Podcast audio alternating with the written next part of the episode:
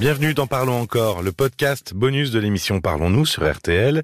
Je suis Paul Delair et ce soir, cet épisode sera un peu particulier euh, parce qu'il sera exclusivement consacré au témoignage de Jordan. Si vous souhaitez comprendre euh, la discussion, il faudra que vous écoutiez le podcast euh, au préalable, évidemment sur l'application RTL, parce qu'il y a eu énormément de choses de dites et certaines oubliées avec le direct. Et puis, après l'émission, quelques réflexions nous sont venues avec Caroline euh, après la tension du direct retombé. Mm. Donc on va en, parler dans ce podcast. Bonsoir Caroline. Bonsoir Paul. Alors, je vais pas vous faire tout le résumé, hein, je vous le disais, euh, il faudra écouter le témoignage. Jordan, en tout cas, a eu un parcours de vie meurtri par plusieurs chocs, une enfance avec de l'abandon, de la maltraitance, et puis euh, plus tard des abus physiques, psychologiques. Euh, dans l'histoire de Jordan, tout commence par cette enfance maltraitée. Euh, c'est souvent le, terreau de souffrance, d'une vie aussi plus difficile par la suite. C'est une fabrique du malheur, la maltraitance. Faut jamais l'oublier, ça. C'est une fabrique du malheur euh, qui va entraîner euh, euh, des injustices à répétition, de la précarité, de l'exclusion et de nouvelles violences. Ce qui frappe souvent, en tout cas, c'est que c'est comme une accumulation de, de traumatismes. On, pourrait dire de mauvaises rencontres, de dire qu'est-ce qui se passe, qu'est-ce que quel est ce destin, comme si le sort s'acharnait. Mhm.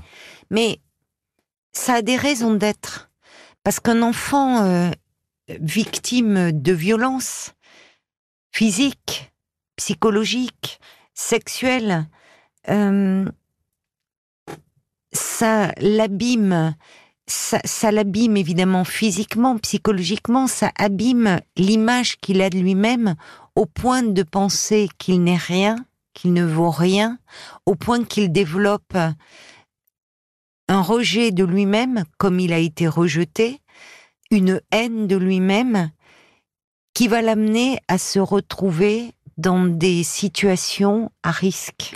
Peut-être à force de vouloir, je sais pas, je, de, à force de vouloir chercher de l'amour, peut-être tomber un moment sur des mauvaises personnes qui seraient mal intentionnées. Alors, on va y revenir avec l'histoire de, de ce prêtre.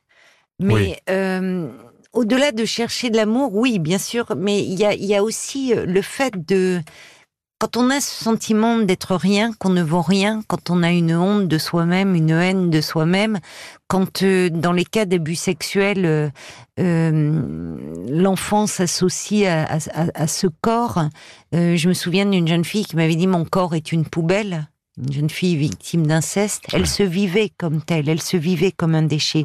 On voyait avec Jordan, Jordan, il a vécu, à un moment, il s'est retrouvé à la rue. Il faut pas oublier que parmi ces personnes qu'on voit à la rue, euh, qui vivent dans la rue, si tant est qu'on puisse parler de vie, euh, on retrouve dans leur parcours des associations qui prennent soin euh, de, de ces personnes-là, disent qu'on retrouve de la violence dans leur histoire personnelle. La violence, la violence euh, de, précoce, c'est une fabrique à malheur. Je ne sais pas comment le dire autrement. Et hum, dans le témoignage de Jordan ce soir, dans cette description presque clinique qu'il faisait, euh, ce qui faisait qui rendait son récit malgré l'horreur, malgré euh, la barbarie parce qu'il n'y a pas d'autre mot, dont il a été victime, ça faisait qu'on pouvait entendre, parce que finalement c'était comme... Euh, il, ne parlait pas de ses émotions, de ce qu'il éprouvait, il décrivait des faits. Et évidemment, on était glacé, glacé par euh, les premières violences maltraitant cet enfant qui investi par sa grand-mère, mais investi pas pour lui-même, mais à la place d'un enfant mort le rejet de la mère, les paroles, l'humiliation, l'insulte, euh, les insultes à répétition, le viol euh, commis euh, par ces deux hommes. Deux hommes, alors qu'il avait 21 ans, oui, il s'est retrouvé seul dans la rue. alors qu'il avait été jeté à la rue par sa mère, la barbarie du viol.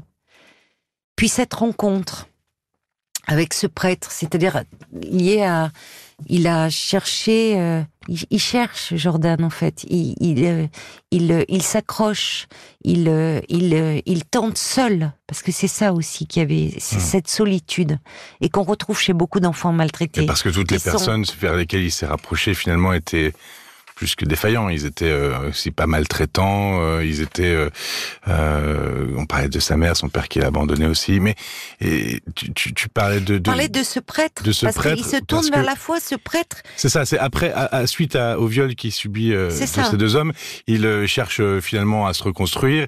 Il, il se tourne vers la foi. Il, il rencontre ce prêtre et, et il en fait un homme de confiance. Ce, prêtre qui au départ à se reconstruire. Se, se lit, le, le prend sous son aile, on pourrait dire ce prêtre qui incarne l'instance morale, qui incarne le bien, euh, qui finalement va abuser de la confiance immense que Jordan plaçait en lui. Parce que finalement, il y a deux types d'abus dans son histoire. Il y a l'abus euh, physique euh, avec ce viol des deux hommes, et puis psychologique du prêtre oui. vers lequel il s'était tourné. C'est-à-dire que on, voit à quel point la, l'impact traumatique est tout aussi grand dans l'abus euh, psychologique parce que euh, ce prêtre a, perverti la demande d'amour de Jordan. Jordan qui avait un, besoin immense d'être aimé. Et encore une fois, pas par n'importe qui, par aussi ce qu'il représentait. Euh, et il a détourné. On dit bien mon père. Mais oui, il a détourné cette demande d'amour pour assouvir ses pulsions perverses. Il y a la manipulation là, mmh. pour mieux ensuite l'accabler, euh, en rejetant la faute sur lui, en lui disant qu'il était l'image de la tentation. Et là, on voit ce qu'on retrouve très fréquemment dans la stratégie des pédocriminels, c'est-à-dire ce retournement de la culpabilité, transformer la victime en coupable. Ce n'est pas eux qui sont euh, euh, les responsables, c'est la victime qui va provoquer chez eux du désir, qui, qui finalement les, les, provoque. Donc, ce retournement de la culpabilité est, est une constante euh, chez les chez les chez les pédophiles, chez les pédocriminels. La victime va provoquer ça de façon totalement involontaire. C'est, ce n'est pas non, mais voulu. Attends, et, et, donc, oui, non, mais c'est ça que je. Non, mais, c'est, et donc c'est, subi. Ça fait partie de la stratégie. C'est-à-dire que c'est pas, je suis pas en train de dire. Ah c'est le discours des pédocriminels Exactement. très souvent que l'on retrouve. Voilà. Et, euh, et d'ailleurs. Et d'ailleurs, Jordan, pardon, mais Jordan, au fond, ce qu'il disait, on voit euh, euh, ces deux hommes qui, sur la route, ces deux hommes qui, ces deux barbares, on va dire, ils n'étaient rien pour Jordan. Jordan ne les avait pas investis. Il a eu le malheur de croiser leur chemin une nuit d'hiver. Ce prêtre, là où le mal est, plus profond, ce prêtre, Jordan, il a investi. Ce, prêtre, à un moment, Jordan dit, je m'en veux de l'avoir aimé. C'est ça, c'est terrible. Ça, c'est une violence. Euh, euh, il y a quelque chose d'insoutenable parce que, en fait, euh, Jordan cherchait, comme souvent les enfants maltraités, cherchait de l'amour, cherchait à être aimé. Et il est tombé sur cet homme euh, d'une perversité inouïe. Alors, il faut savoir que, en fait, euh,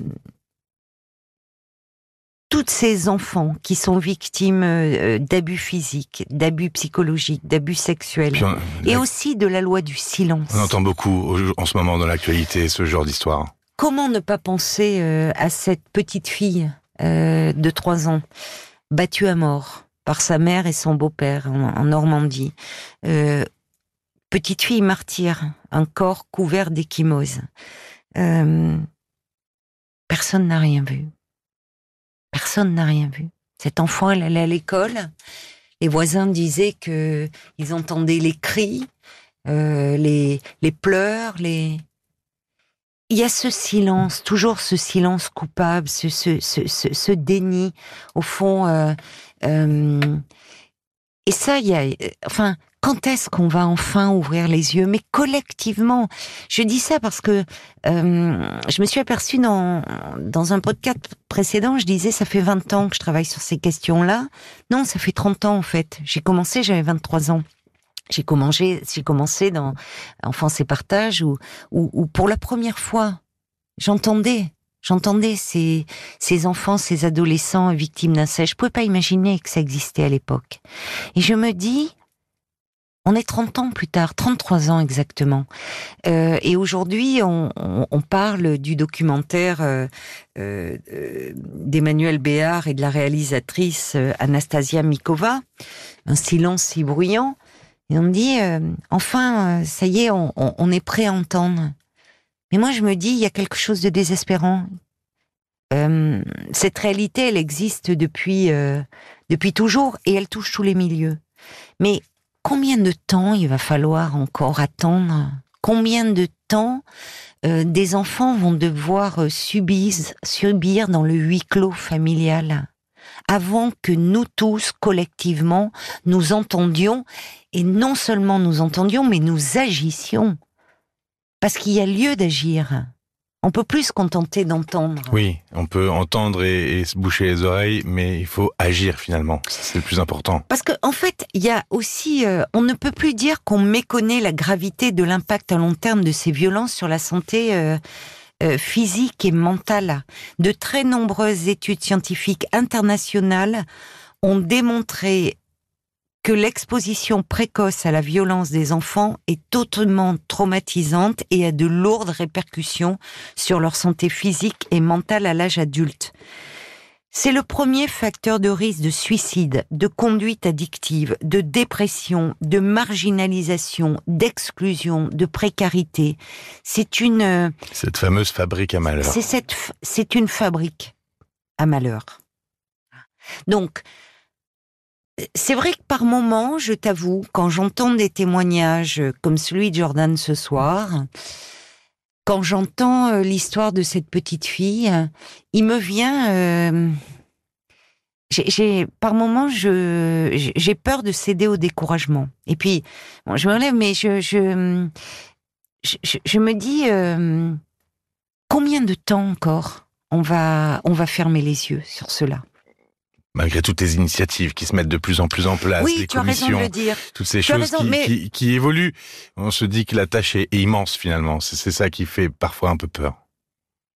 Oui, la tâche est immense, mais euh, je suis désolée de le dire comme ça, mais euh, c'est ce que déjà ce que j'ai prouvé euh, quand j'ai entendu, enfin quand j'ai commencé cette plongée dans dans l'abîme. Je, je pense que hum, il y a encore trop de gens que ça n'empêche pas de dormir au fond, et ça doit nous empêcher de dormir, tous. Euh, C'est-à-dire que au-delà de ça, c'est- euh, euh, rappelons le 119, c'est-à-dire que si il vaut mieux faire un signalement pour rien, sachant qu'il y a une enquête et que si si si en fait les faits ne sont pas avérés, ben tant mieux. Et puis simplement derrière cela, il y a un enfant qui peut être sauvé. Euh, là aussi, tous les professionnels de euh, de de, de, de l'enfance, mais pas seulement dans les milieux sociaux, dans les milieux juridiques, dans les enseignants, les médecins, nous avons tous une responsabilité euh, collective. Voilà. Comment le dire? Alors oui, tu as raison de dire, euh, euh, on en parle, euh, la, la, la société euh, est, est de plus en plus sensibilisée, mais Il y a encore trop d'enfants qui passent à travers on les filets. il y a encore trop d'enfants et puis surtout il y a trop de il y a, il y a trop de solitude et on entend trop et ce soir on l'entendait à travers le témoignage de Jordan euh, il y a trop euh, de, de gens qui traversent seuls cet enfer et qui ne sont pas accompagnés et pourtant là aussi quand même une note d'espoir parce que euh, je ne veux pas céder au découragement il non, surtout jamais- que Jordan ne cédait pas au découragement lui-même. Non, non, c'est vrai. Il était euh, Et alors, je, moi, je vais vous dire, impressionnant. hors antenne, ce qu'il m'a dit, on a discuté encore un peu longuement après, et, euh, et il m'a dit, euh, voilà, je, je c'est pas de la pitié que je voulais, c'était de la bienveillance. Voilà. Et, et- et effectivement, malgré tout, Jordan, euh, il, ne faisait pas pitié. Il n'inspirait pas de pitié. Pas du tout. C'est vrai, il n'inspirait pas de pitié. Euh, on ne pouvait que ressentir une immense peine pour euh, pour pour ce qu'il avait subi, pour l'enfant qu'il avait été. D'ailleurs, il y avait des, des, des, témoignages de soutien très forts où des gens disaient qu'ils avaient envie de l'entourer de leurs bras, de, de, de, enfin, il y avait quelque chose de, de, de la tendresse. En fait, si terminer peut-être en disant qu'il est jamais trop tard pour prendre en charge ces traumatismes, même à l'âge adulte, euh, parce que évidemment des témoignages comme celui de Jordan, comme le documentaire où Emmanuel Béard et d'autres victimes témoignent, ça réveille beaucoup de choses. Euh, je le sais actuellement chez des personnes et des, des choses très douloureuses, des souvenirs enfouis. Parlez-en parlez-en, trouvez euh, des, des, professionnels qui vont vous accompagner, qui vont vous aider. Euh, il est jamais trop tard pour sortir du traumatisme, pour se reconstruire et pour ne pas rester une victime. Merci Caroline. Merci Paul. Si vous avez euh, tout de même décidé de rester sans avoir écouté direct, ben allez écouter le témoignage de Jordan qui, euh, je vous dis, hein, malgré son histoire, fait tout pour survivre, pour se reconstruire. Les podcasts sont à télécharger sur l'application RTL ou sur votre support habituel. Si, euh, bah d'ailleurs vous aussi, vous souhaitez parler de votre histoire à l'antenne 09 69 39 10 11 ou parlons-nous rtl.fr. Et puis, bah merci, merci euh, d'avoir été si nombreux à réagir, à, témoigner de votre affection, de votre soutien. C'est aussi ce qui fait que cette émission, euh, euh, c'est ce qui fait d'ailleurs cette émission, et c'est ce qui fait qu'on y est bien aussi dans cette émission. C'est c'est tous ces élans de tendresse qu'on peut avoir. Et je crois pouvoir dire, je l'espère en tout cas, mais dans l'échange que tu as eu avec Jordan, ça lui a fait du bien, Jordan. Oui, oui, c'est ce qu'il m'a dit. Ce, ce retour, ah. votre retour. Je veux pas trahir euh, un off, mais il m'a dit, euh, il y a des choses parfois que je regrette d'avoir fait, et là, pas du tout. Je suis très heureux de l'avoir fait. Tant mieux. Prenez soin de vous et à très vite. À très vite. Parlons encore. Le podcast.